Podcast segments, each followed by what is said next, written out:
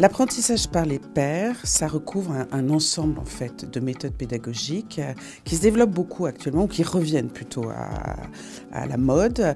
Alors avec des terminologies plutôt anglo-saxonnes, on va parler de peer-to-peer, de peer learning, de peer teaching. Voilà, il y a une grande diversité de, euh, situations, mais qui ont quand même un certain nombre de dénominateurs communs. En premier lieu, en fait, on met l'étudiant au centre.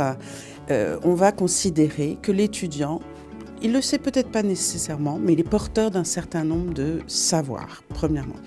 Deuxièmement, on va toujours activer voilà, des méthodes de partage, d'échange, pour que ce savoir il circule. Alors de fait, ça va introduire quand même euh, euh, des changements par rapport à une posture du professeur qui serait un expert et, qui euh, raconte de façon un peu comme ça dominante son savoir.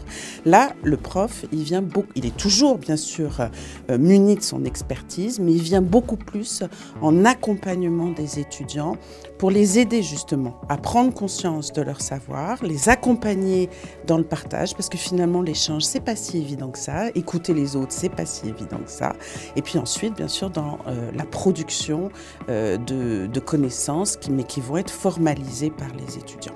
Par ailleurs, dans cette dynamique finalement d'échange et de partage des, savoirs, ça permet de contribuer à la création d'une communauté d'apprentissage avec euh, tout ce qui va dans une communauté, c'est-à-dire des liens de solidarité, d'échange, et où les étudiants se rendent compte euh, que finalement ils apprennent euh, aussi bien entre pairs que avec d'autres sources d'informations. Ce qu'on sait quand même avec toutes les études en sciences de l'éducation, voire en, neurosciences, c'est que ces méthodes d'apprentissage par les pairs, elles permettent quand même d'accroître très fortement euh, l'ancrage des savoirs.